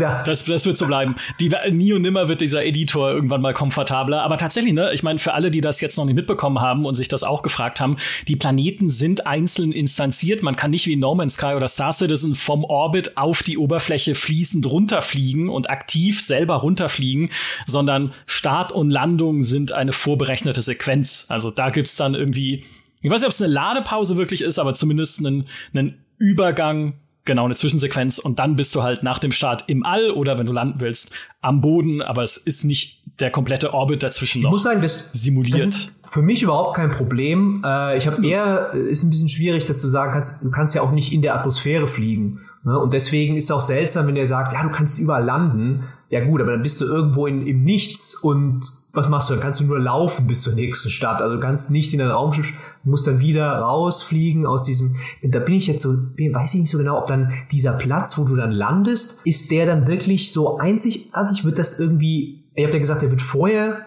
generiert schon, also es ist, ist schon da, aber das klingt für mich irgendwie fishy, ja, als ob so eine so ein Shortcut ist irgendwie, um um da rumzukommen, um irgendwas. Das Spiel wirft diese Umgebung dann noch schnell im Hintergrund zu äh, zusammen und so, weil es halt nicht ein wirklicher Planet ist, sondern es sind immer nur diese kleinen Parzellen oder so. Also klingt für mich seltsam. Also wenn ich das richtig gedeutet habe aus dem Gameplay, es ist ja so, dass man sich den, den Landeplatz selber aussuchen kann. Das wird aber abhängig sein von den Landemodulen, die man ausgewählt hat. Das war ja irgendwie ganz kurios im, im Menü kurz zu sehen, dass je besser dein Landemodul ist, desto mehr Optionen hast du auf diesem Planeten zu landen. Und es werden dir ja scheinbar auch so Points of Interest angezeigt, bevor du deinen Landepunkt wählst. Also es wird ja irgendwie gesagt, hier könnte potenziell was Interessantes sein, wenn du da landen möchtest. Es ist irgendwie, es ist wie du sagst, es ist alles noch so ein bisschen äh, schwammig und, und schwer zu deuten, wie das abläuft. Aber ich denke nicht, dass es so sein wird, dass du irgendwo rausgeworfen wirst, wo dann einfach nichts ist. Ja, das kann ich mir auch nicht vorstellen. Also ich glaube auch, es ist, es ist in, also es wird in gewisser Weise geführt sein, wie auch immer das dann ausschaut, dass du, sonst könntest du ja auch in einem Meer landen oder sowas. Oder halt ja. sagen, okay, ich lande mitten in einem Haus. Dann wäre das Spiel kaputt, ne? Und, oder was? Ja, ein Bethesda-Spiel, das kaputt ist? Nein, das kann nicht sein. Ja, klar, das, gibt's, was das kann nicht passieren. Ich weigere mich. Ich weigere mich, ja. das zu glauben. Aber und das ist übrigens ein pikantes Thema, das ich noch ansprechen wollte, ähm, mit fehlerhaft und Bugs und so weiter. Weil ich finde immer, dass es bei Bethesda-Spielen eine ne feine Linie gibt zwischen Skyrim und Fallout 76, ähm, wo Bugs gut sind und wo sie furchtbar sind und Fallout 76 hat diese Linie weit überschritten, so dass die Bugs einfach keinen Spaß mehr gemacht haben. Und Skyrim hatte so ein bisschen den Sweet Spot, wo ich fast sagen würde, ohne seine Bugs wäre Skyrim niemals das geworden, was es ist. Weil dann würden nicht heute noch Leute Zeit damit verbringen, Skyrim auf möglichst unterhaltsame Art kaputt zu spielen. Und deswegen interessiert mich so sehr, wie buggy und wie auch ein bisschen clunky und kantig Starfield sein wird und ob es da ein, guten, ein gutes Maß trifft. Ja, also ich meine, ich hoffe ja angesichts dessen, dass sie es nochmal verschoben haben, dass es ein bisschen, dass es eher das Pendel auf die, auf die lustige Clunkiness überschlägt, ne, mhm. wo du halt das Alien in die Atmosphäre drischst, wenn du, einmal, wenn du es einmal anpiekst mit einem kleinen Messer oder sowas.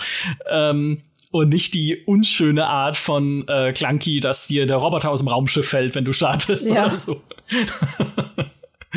Aber das ist tatsächlich auch immer eine der großen ich meine, muss man ja heutzutage generell sagen, eine der Sachen, ist es fertig, wenn es rauskommt.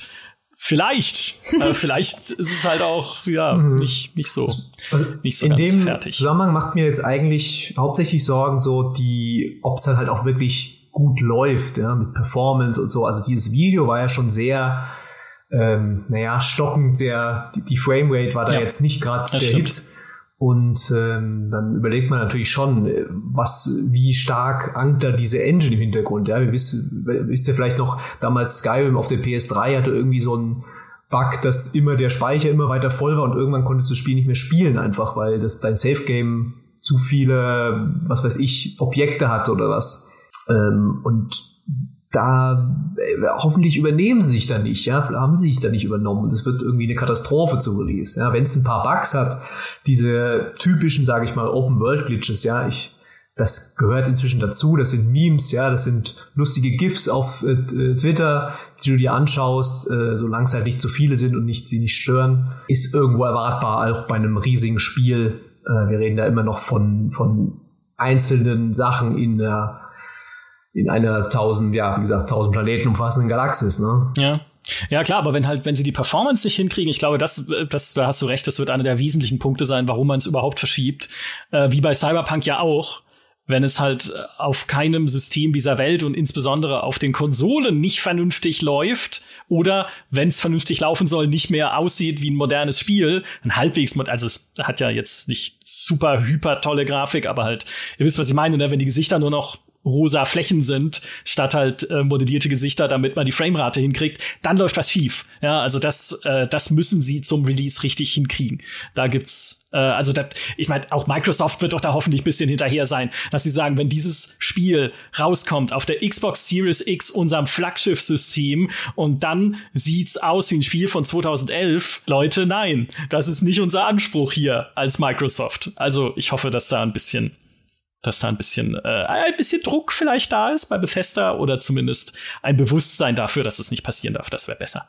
Ähm, ein, ein Thema, was ich noch auf dem, auf dem Zettel habe, ist, äh, nee, zwei habe ich noch auf dem Zettel. Das erste heißt Skillsystem. Mhm. Denn wir haben ja auch schon gesehen, wie die Skills funktionieren. Es gibt fünf Talentbäume. Physisch, Sozial, Kampf, Wissenschaft und Tech mit jeweils so 15 bis 17 Skills, ne, was man so gesehen hat. Also äh, im Prinzip ja äh, so, solche Sachen wie dann Diplomatie-Skill, dass man Gegner unterhalb des eigenen Levels befrieden kann, damit sie Zitat eine Weile lang nicht kämpfen. Wo ich mich frage, wie funktioniert das? Ne, gehen die dann einfach weg? Oder setzen sie sich hin und machen Picknick oder was, was machen Gegner, die eine Weile lang nicht kämpfen? Ne? Also das, äh, das war ein bisschen komisch, aber was mich an diesem Skillsystem vor allem äh, irritiert ist, ist es ja scheinbar so, dass man neue Skills mit Skillpunkten freischaltet, die man kriegt durch Leveln, aber dann steigert man sie in nur vier Stufen, indem man Achievements erfüllt. Also wenn du dann irgendwie hast, erschieße 250 Gegner mit einer Shotgun, dann steigt halt dein Shotgun-Skill bis auf Stufe 4 letztlich. Und das kommt mir ein bisschen arg simpel vor im Vergleich zu dem ganz freien Skillsystem, was halt beispielsweise in Skyrim hat. Ja, es wirkt ein bisschen wie eine geschönte Version von dem Oblivion-Skill-System, äh, in dem man ja die ganze Zeit sich springend fortbewegt ja. hat, um seinen Akrobatik-Skill zu steigern. Oh, und ja. äh, ach Gott, ich stand Stunden auf irgendwelchen Balkonen und bin gesprungen wie so ein Idiot.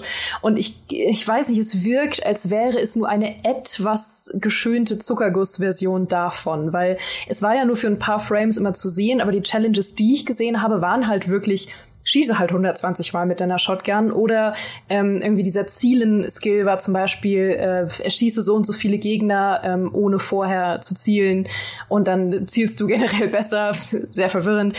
Ähm, oder halt dieses, ähm, keine Ahnung, eine bestimmte Anzahl von bestimmten Gegnern zu erschießen oder so. Das ist mhm. ja im Grunde genau das Gleiche, nur dass es sprachlich einmal irgendwo festgehalten ist. Und das kommt mir auch noch ein bisschen komisch vor. Habt ihr denn, ich habe jetzt das, das, das Gameplay nicht so, äh, ja, man sollte schon sagen, akribisch oder auch wahnsinnig äh, verfolgt ich jetzt angeschaut. so. Ja, ich habe es einmal angeschaut, ja, einmal. ähm, aber gab es denn auch eigentlich diese Skills, ja, was mir bei Fallout 4 total gefehlt hat, waren ja Skills, die in Richtung eben Diplomatie, ich weiß, es gibt den Diplomaten-Hintergrund und so, aber äh, die du ja. halt in Gesprächen halt ein, einsetzen kannst, auch weil ah, das äh, guter Punkt. Auch sowas wie äh, Chemie oder was wären, du hast einen Hintergrund in Mechanik, okay, das, dann kannst du dem sagen, hey, diese Quests kann ich auch anders lösen, indem ich den Geschützturm umpole oder so. Ähm, das fehlte mir total bei Fallout 4 nämlich. Ja, äh, als könntest du Gedanken lesen, das ist der zweite Punkt, den ich noch ansprechen wollte, nämlich ähm, Sie haben ja schon mal vor einigen Monaten in einem Video gesagt, dass Sie ein Überreden-Minispiel drin haben wollen wie in Oblivion. Also nicht eins zu eins dasselbe wie in Oblivion, wo man ja dieses Dialograd hatte und dann konnte man einen Witz machen, Bewunderung äußern, dein Gegenüber unter Druck setzen oder mit irgendwas angeben, um die halt entsprechend zu bezirzen oder auch nicht, wenn es nicht klappt. Das war aber ziemlich blöd. also es hat nicht viel Spaß gemacht. Dieses Spiel war ein gesagt. Fiebertraum, Micha. Ich kann immer noch nicht fassen, dass das real in dem Spiel drin war. ja, aber keiner benutzt jemals. Also ich weiß niemanden, der sagt, oh, dieses, dieses Überreden-Minispiel in Oblivion, das beherrsche ich aus dem FF. Ich weiß nicht mal mehr, wie es geht. So, aber sie wollen wieder eins machen. Aber jetzt natürlich anders oder eine modernere Version davon. Und was kurz gezeigt wird im diesem Gameplay-Material ist der Persuade, Persuade, der Überredungsskill, den man bekommt. Ähm, einerseits kann man ihn lernen im Talentbaum oder man kann ihn einsetzen als Diplomat. Ne? Da hat man ihn, wenn man diesen Background wählt am Anfang, von Anfang an. Und der, dessen Beschreibung lautet höhere Erfolgschance für Dialogherausforderungen.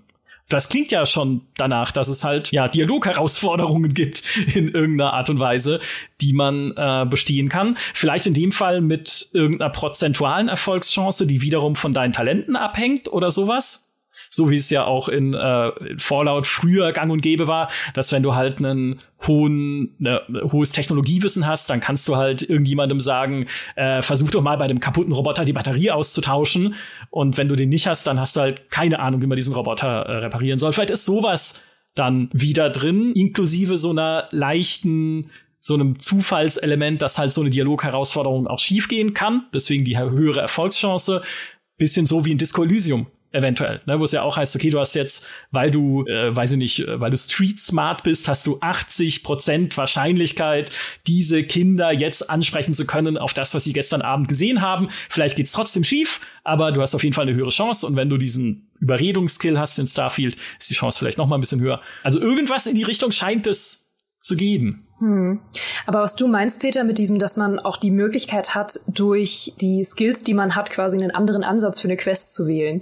Ich kann mir fast vorstellen, dass das nicht unbedingt in den Dialogen stattfindet, sondern wieder auf so einer sehr freien Sandbox-Ebene. Also, dass wenn man einfach eine gewisse Fähigkeit besitzt, dass man dann einfach die Möglichkeit hat, frei zu entscheiden, diese Quest so zu wählen vielleicht ohne es vorher anzukündigen, keine Ahnung, ob es da so viele Dialogoptionen äh, geben wird, weil Dialogoptionen waren ja jetzt eigentlich noch nie so ein Ding von Bethesda. Aber was ich dann auch wieder spannend finde, ist dieser eine Moment in dem Gameplay, in dem man ja angesprochen wird auf seinen Hintergrund. Da sagt ja dieser eine Fraktionsangehörige zu einem, äh, ja, ich habe gehört, du hast mal als Diplomat gearbeitet und äh, mhm. das könnte uns von Nutzen sein. Und das könnte natürlich bedeuten, dass dieser Hintergrund tatsächlich eine Rolle spielt und dass, wie Peter sagt, es auch sein kann, dass es tatsächlich eine Rolle auch in, in Dialogen spielt und wir irgendwann sagen können, äh, hey, ich habe hier Diplomatenwissen, was ich jetzt euch mitteilen kann und deswegen können wir das irgendwie anders lösen. Oh ja. Ich weiß, ähm, welche Häppchen auf dem äh, Diplomatendinner am leckersten sind, deswegen. Ja, yeah, genau sowas. Aber im schlimmsten Fall kann es auch sein, für mich klang die Szene fast so ein bisschen, die hat mich sehr an Oblivion erinnert, an den Anfang, wo man ja auch ganz am Anfang auf seinen Hintergrund angesprochen wird, äh, wenn man festlegt, unter welchem Sternzeichen man geboren wurde und welche Klasse man hat. Weil da sagen, sagen ja dann auch die, die Charaktere aus dem, aus dem ersten, also aus dem Dungeon quasi, aus dem man entkommt, äh, sagen ja dann auch so, ah, du bist unter dem Stern des Liebhabers geboren, äh, keine Ahnung, das hätte ich nicht von dir erwartet oder das hätte ich erwartet oder so. Und es ist der einzige Moment, in dem das eine Rolle spielt. Und ich habe ein bisschen Sorge, dass das einfach die Szene war ja. und danach nie wieder eine Rolle spielt. Ich dachte auch, dass die, von so wie es da gezeigt wurde, war es irgendwie Teil der Hauptstory oder so, weil es ist, du musst halt auch bedenken, es ist halt auch super schwierig, ja, wenn du selbst zehn verschiedene Optionen hast, dann für jeden muss äh, bei mehreren Charakteren im Spiel muss dann für jede dieser Optionen Dialog existieren, muss eingesprochen werden. Das ist einfach Geld, ne? Zeit und mhm. mit den Synchronsprechern kostet was. Äh, und dann denkst du dir als Entwickler natürlich auch, hm, brauche ich das wirklich? Ja, also ist das was, das wäre für mich so, wenn ich Producer wäre, wäre das das Erste, was ich cutten würde, wenn ich sage. Die haben doch Geld. Ja. Die haben doch mein Geld gekriegt für Skyrim, Fallout und Fallout 76. Du meinst Sogar, für Skyrim, ne? für Skyrim Sogar. und dann nochmal für Skyrim und dann wieder für Skyrim. Ja, und dann nochmal für Skyrim, genau, auf jeder Plattform, die existiert. Ja. Also da wäre ich ein bisschen, ich glaube, die Geldfrage würde ich da gar nicht so sehr stellen. Ich glaube, äh, wenn es halt, äh, also ich würde mir sehr wünschen, dass diese Backgrounds tatsächlich mit dazu beitragen, dass du hin und wieder, wo es passt, wenn du den passenden Background hast, einen alternativen Lösungsweg freischalten kannst. Ne? Es gibt ja auch Gangster. Ne? Also wenn ich zum Beispiel Gangster habe als meinen Hintergrund und meinen Ursprung, vielleicht kann ich ja dann mit anderen Verbrechern eher verhandeln, während ich mit einem anderen Hintergrund halt nur draufschießen kann. Oder wenn ich Pilger bin, dass ich zum Beispiel mit religiösen Fanatikern sprechen und verhandeln kann, statt auch die halt einfach weglasern zu müssen. Ne? Also das ist halt eher so in spezifischen Quests für bestimmte Backgrounds halt noch mal ein bisschen eine andere Möglichkeit gibt ein bisschen so wie es auch in Cyberpunk 2077 ist. Da spielt dein Hintergrund und die Origin Story ja auch nicht ständig eine Rolle, aber manchmal hast du halt die Möglichkeit, ein bisschen was anders zu machen. So würde ich es mir auch in Starfield wünschen. Vielleicht ein bisschen häufiger, ja, dass es ein bisschen häufiger vorkommt, aber nicht, dass, äh, also nicht, dass es in jeder Quest einen möglichen Lösungsweg für hm. jedes mögliche Skillset und jeden möglichen Background gibt, weil dann, also das, ja. das nee, dann würden sie wahrscheinlich in 50 Jahren noch dran entwickeln. Und außerdem wird es ja eh nur ein billiger Shooter, der kein Rollenspiel ist. Äh, das ist ja meine größte Befürchtung. Also, dass du einfach am Ende einfach alles mit der Waffe wieder machst, weil, ja, Das mögen die Leute. Das ist halt. aber ja, aber das ist, finde ich, äh, das finde ich ist ein spannender Punkt noch, weil etwas, was man noch überhaupt nicht gesehen hat, ist ja das Dialogsystem an sich. Sie mhm. haben ja bestätigt, dass dein Charakter selbst stumm bleibt, was ich okay finde. Also Gut. in Skyrim hat er auch nichts gesagt. In Fallout 4 war mein Charakter vertont, okay. Habe ich auch meistens geskippt.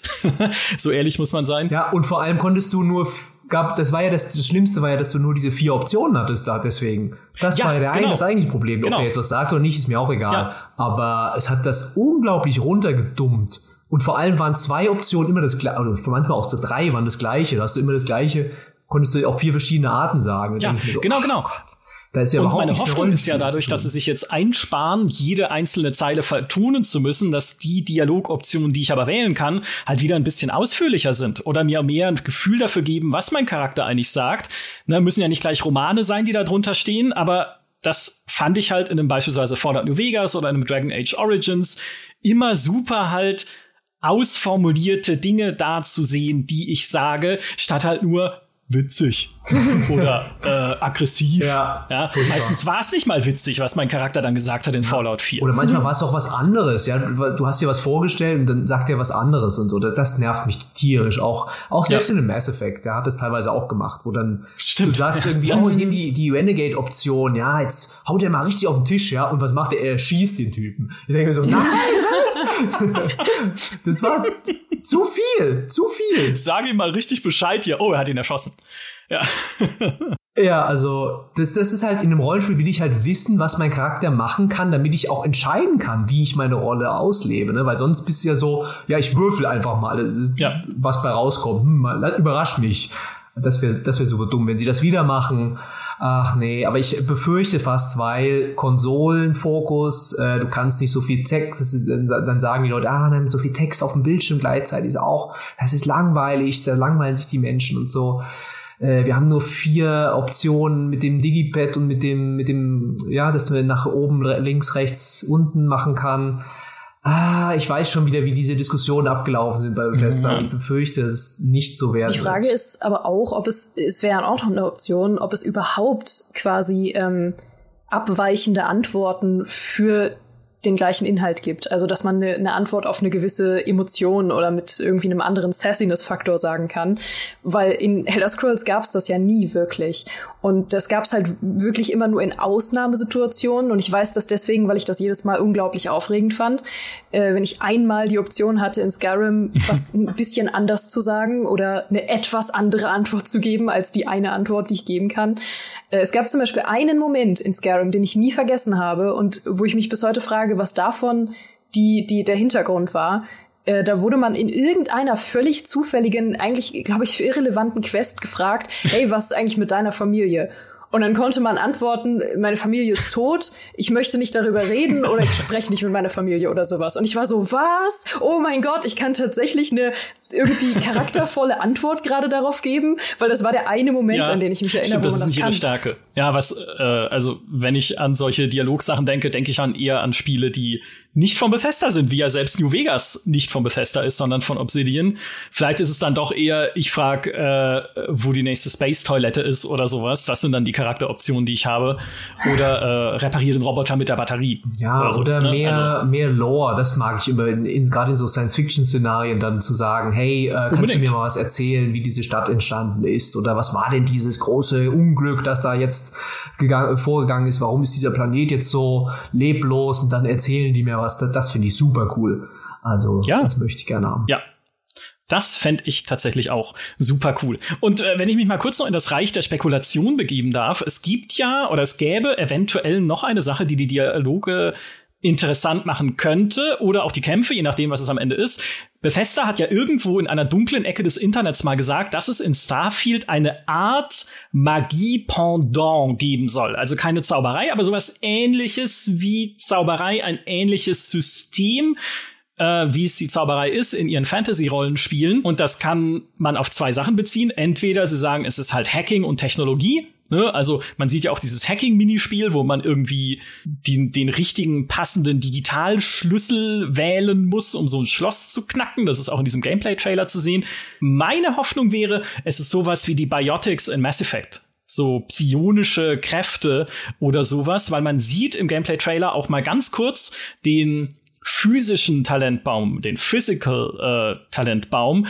Und da gibt's zwei Icons und das eine sieht aus wie ein, ja, wie so ein Charakter im Schneidersitz, aus dessen Kopf so eine lila Flamme lodert. Und das andere ist irgendwie einfach ein Kopf, auf dessen Stirn so ein großer, heller, leuchtender Punkt ist. Und beides sieht für mich total aus wie Psi-Kräfte.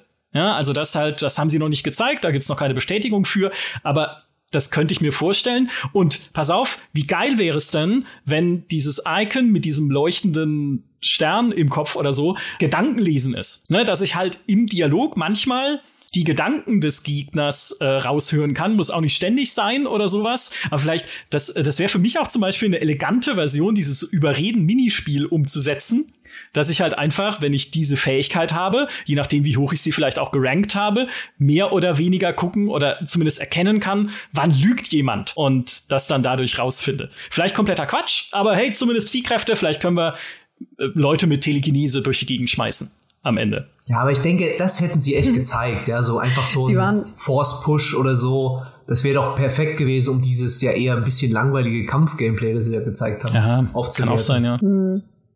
Sie waren, was das anging, halt auch sehr vage. Ne? Sie hatten das irgendwie in dem Sinne formuliert, dass sie meinten, es wird etwas geben, äh, was einem ein ähnlich mächtiges Gefühl geben soll, wie die Magie in Elder Scrolls. Ähm, das könnte auch das Jetpack das sein. Das kann alles bedeuten und nichts. das Jetpack. Das wäre aber, ja. ui, das wäre aber ein Stretch. Dass direkt am Anfang jemand abstürzt, wenn ich durch die Welt laufe, über den ersten Planeten laufe, weil sein Jetpack ausgefallen ist, wie damals der Magier am Anfang von Morrowind, dessen Flugstiefel irgendwie, dessen Flugzauber irgendwie ausgefallen ist. Das muss einfach drin sein. In Starfield. Ja. Das wäre toll. Eine Hoffnung mehr, die ich mit diesem, mit diesem Spiel äh, verbinde. An dieser Stelle noch Kudos übrigens an den Kollegen Heiko Klinge, mit dem ich einen erbitterten Streit hatte über ein Feature, von dem ich gesagt habe, das kann nicht drin sein, das können sie nicht umsetzen, wie soll das funktionieren? Und er hat gesagt, doch, doch, doch, doch, doch, garantiert, das ist drin. Nämlich, was inzwischen auch bestätigt wurde, was sie reinbauen wollen, ist, wenn man äh, im Weltraum kämpft, kann man feindliche Raumschiffe nicht nur zerstören, also in die Luft sprengen, sondern in irgendeiner Form auch lahmlegen, um dann an sie anzudocken und sie zu entern. Wie das funktioniert, ob es da eine kleine Shooter-Passage auf dem anderen Schiff ist, ob man sie einfach automatisch übernimmt, wie auch immer dann die Mechanik da ist, das weiß man noch nicht.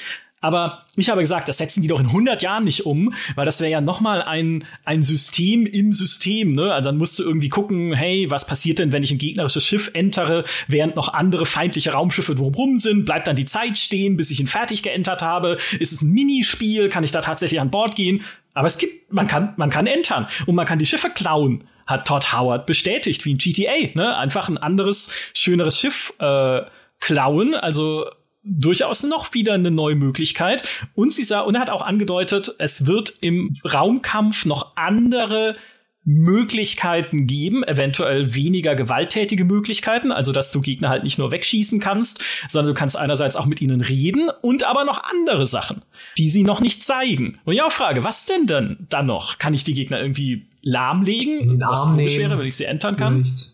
Kann ich sie hacken? Blumen ja. auf sie schmeißen, äh, ja, beleidigen, auf Bier einladen. Sehr Keine Ahnung. Oder ihnen einen Topf auf den Kopf setzen, erlebnisfrei erfunden. Mal schauen, was noch kommt. Also, es ist ein unvollständiger Blick, den wir bislang haben auf äh, Starfield, äh, logischerweise. Und das an dieser Stelle auch als Vorwarnung an alle, die jetzt sagen, hoho, GameStar, kaum werden 15 Minuten Starfield gezeigt, hypt ihr dieses Spiel schon wieder? Nein. Ja, ich sage Hypestar. euch an dieser Stelle, bestellt es nicht vor. Abgerechnet wird zum Schluss. Abgerechnet wird zum Release. Erst dann werden wir sehen, ob dieses Spiel cool ist oder eine große, ein großer, prozedural generierter, schlechter Shooter mit nutzlosen Rollenspielelementen. Ich hoffe nicht, dass er das wird, weil Starfield vieles vereint, was ich an Spielen liebe. Es vereint Weltraum, Erkundung, Rollenspiel, Skillsysteme, freie Skillsysteme. Also ich freue mich riesig darauf, aber das Bild, das wir bisher haben, ist unvollständig. Und wenn ihr irgendwo auf einen Vorbestellen-Button klickt, dann seid ihr selber schuld. Ich sage, warte lieber ab, bis es rauskommt, bis es komplett fertig ist und bis wir sehen, was uns dann darin alles erwartet. Und ich hoffe ja wirklich, dass es gerade was diesen Erkundungsaspekt angeht, so dieses Potenzial hat für diesen Watercooler-Moment, für diese Kaffeemaschinen-Momente, wo ich euch einfach dann morgens an der Kaffeemaschine treffe und sage, hey, wisst ihr, was ich gestern wieder erlebt habe? Wisst ihr, was ich auf Snake Planet gefunden habe? Katzen. Ja, oder sowas. Also, wo man sich einfach dann gegenseitig die Geschichten erzählt, was man in dieser Galaxie aufgestöbert hat. Das, das ist mein Traum, was dieses Spiel angeht. Und alle anderen stehen so an der Kaffeemaschine und sind, Micha, wir müssen arbeiten. Und du, Moment, Moment, ich muss noch die Katzengeschichte zu Ende erzählen. ja.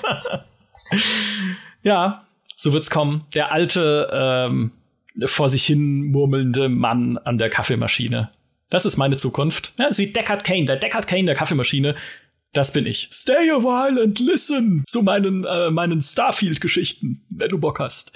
Anyway, super. Ich danke euch vielmals für diesen Talk über Starfield. Habt ihr noch letzte Ängste und Hoffnungen, die ihr loswerden wollt? Ja, ich äh, hoffe natürlich, dass es just works. Ne? Dass es einfach just works. Ne? Das ist meine Hoffnung.